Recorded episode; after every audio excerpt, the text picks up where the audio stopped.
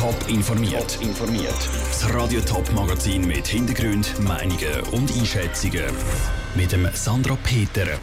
Wie Rechtsexperten auf den Prozess rund um die Nur-Moschee zu Winterthur schauen und ob die beiden Schweizer Lottogewinne innerhalb von kurzer Zeit einen Lottoboom auslösen, das sind zwei von den Themen im Top informiert.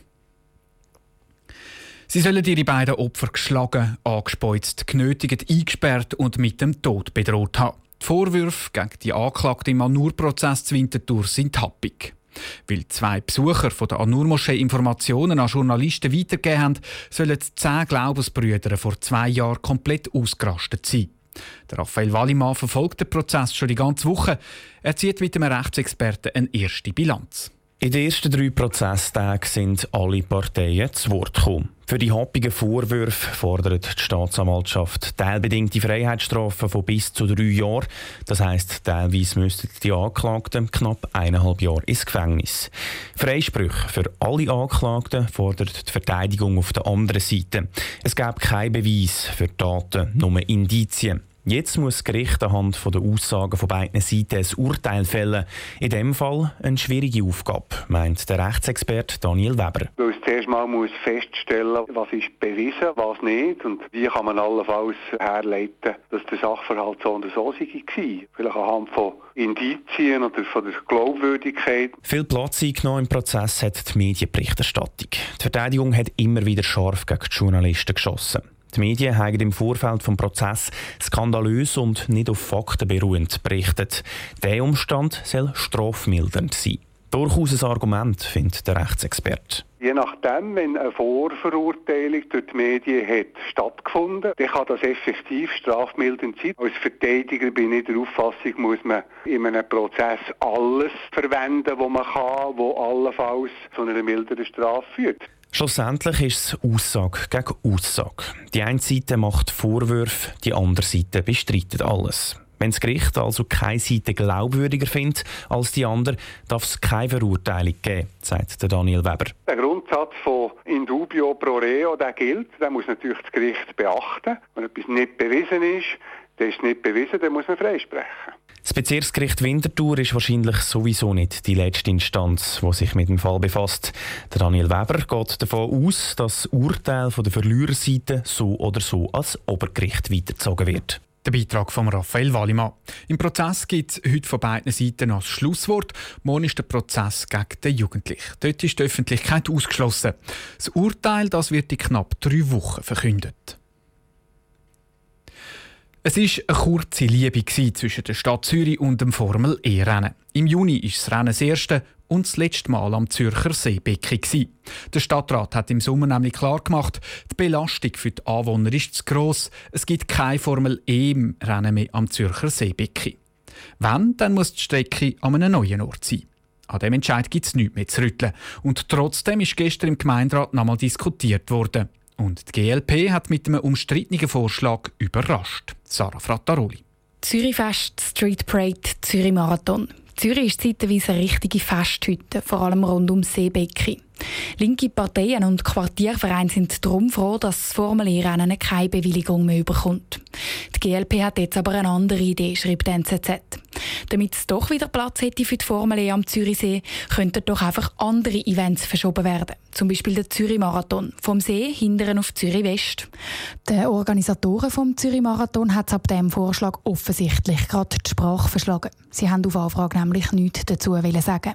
Andere Grossanlässe sagen dafür, vom Seebecken wegzügeln sei für sie kein Thema. Das Zürichfest das hätte mit zwei Millionen Besuchern an einem anderen Ort schlicht keinen Platz, argumentierte Andreas Hugi vom OK. Wir haben Gros der Besucher, die mit dem öffentlichen Verkehr kommen. Das heisst, wir brauchen gute Anbindungen als ÖV-Netz. Dazu kommt, dass Zürichfest eigentlich die geschichtliche Tradition als Seenachtsfest hat, also sehr einen engen, starken Bezug zum See. Ganz ähnlich tönt es beim Stefan Eppli von der Street Parade. Es ist mittlerweile schon so, dass der See und auch der Sicht auf Bergen und eben über die Gäbrücke, dass das einfach zu der Street Parade gehört. Wir glauben, wenn die Street Parade jetzt wird, zum Beispiel in Zürich-Oerlikon oder auf dem Flughafen Dübendorf stattfinden, wäre es auch nicht mehr die gleiche Veranstaltung.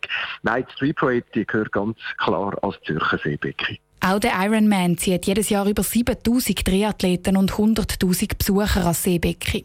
Und es gibt zwingende Argumente, dass er auch dort, also am Seebecki, bleibt, findet der OK-Präsident Nico Eschima. Da es sich beim Ironman um einen Triathlon handelt, sind wir eigentlich auf Wasser angewiesen. Also wir brauchen für die Schwimmstrecke natürlich einen See. Und ja, aufgrund von der Erfahrungen in den letzten 23 Jahren sehen wir eigentlich keinen Grund, vom Zürcher Seebecki wegzuzügeln. Es ist also klar, das Zürcher Seebecken das ist und bleibt die Lieblingsdestination für alle Grossveranstalter.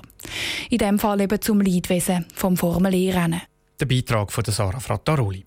Der Vorschlag der GLP im Gemeinderat der hat übrigens keine konkrete Folgen. Der Entscheid der Stadt, dass die Formel E nicht mehr als Seebecken darf, der ist nämlich fix. Es braucht nur die richtigen Zahlen und schon ist jemand Millionär. Zwei Schweizer haben in den letzten Tagen genau das Glück gehabt. Der eine hat den Euro Millions Jackpot von 184 Millionen Franken geknackt. Ein anderer hat dann gestern bei Swiss Lotto 1 Million Franken gewonnen. Also hat die Schweiz zwei neue Millionäre innerhalb von zwei Tagen. Zieht das jetzt unzählige Lottospieler an? Andrea Nützli hat mit dem Willi Messmer von Swisslos geredet und will wissen, wie sich die nächsten Tage auf die Spiellustigen auswirken. Beim Euro Millions, da ist jetzt der Jackpot geleert, da fährt man wieder von vorne an. Beim Euro Millions haben wir bereits auch einen Tag gehabt, nachdem der Jackpot geleert ist. Da sind die Umsätze eingebrochen im Vergleich jetzt zur Vorwoche, aber das ist zu erwarten gewesen. Und beim Swisslotto, dort besteht der Jackpot ja immer noch und dort werden die Einsätze sicher weiter steigen. Also wir haben heute Morgen zum Beispiel im Team besprochen, so, oh, wieso haben wir nicht mitgemacht? Kann es jetzt nicht sein, dass vielleicht Leute, die gar nicht so oft Lotto spielen oder das gar nicht so kennen, jetzt das Gefühl haben, mal jetzt probiere ich es einmal, das muss eine gute Woche sein? Es wäre schön, wenn es so wäre und die Leute würden mitspielen.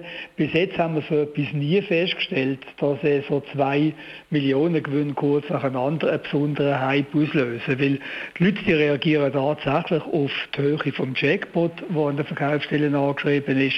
Wenn der hoch ist, dann spielen sie viel. Wenn der niedriger ist, dann spielen sie nicht so viel. Also eben eigentlich eher das Gegenteil. Jetzt bei Euromillions, wenn der Jackpot knackt ist, dann spielen weniger Leute mit. Das ist tatsächlich so. Wenn der Jackpot geleert ist, dann sinken die Umsätze. Und darum muss man auch immer schauen, dass man eben Formeln hat, die einerseits längere Jackpot-Perioden ermöglichen, weil je höher der Jackpot, desto höher die Einsätze. Und auf der anderen Seite muss man schauen, dass die Formeln eben nicht so schwer sind, dass ich sage jetzt über sechs Monate niemand gewinnt, weil dann würden die Leute denken, was ist denn das für ein Spiel? Da gewinnt ja nie irgendjemand und dann würden sie das Interesse daran verlieren. Der Willi Mesmer von Swisslos im Gespräch mit Andrea Nützli. Der Gewinner von den 184 Millionen Franken hat übrigens seinen Gewinn noch nicht abgeholt.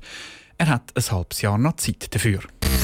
Top informiert, auch als Podcast. Mehr Informationen gibt es auf toponline.ch.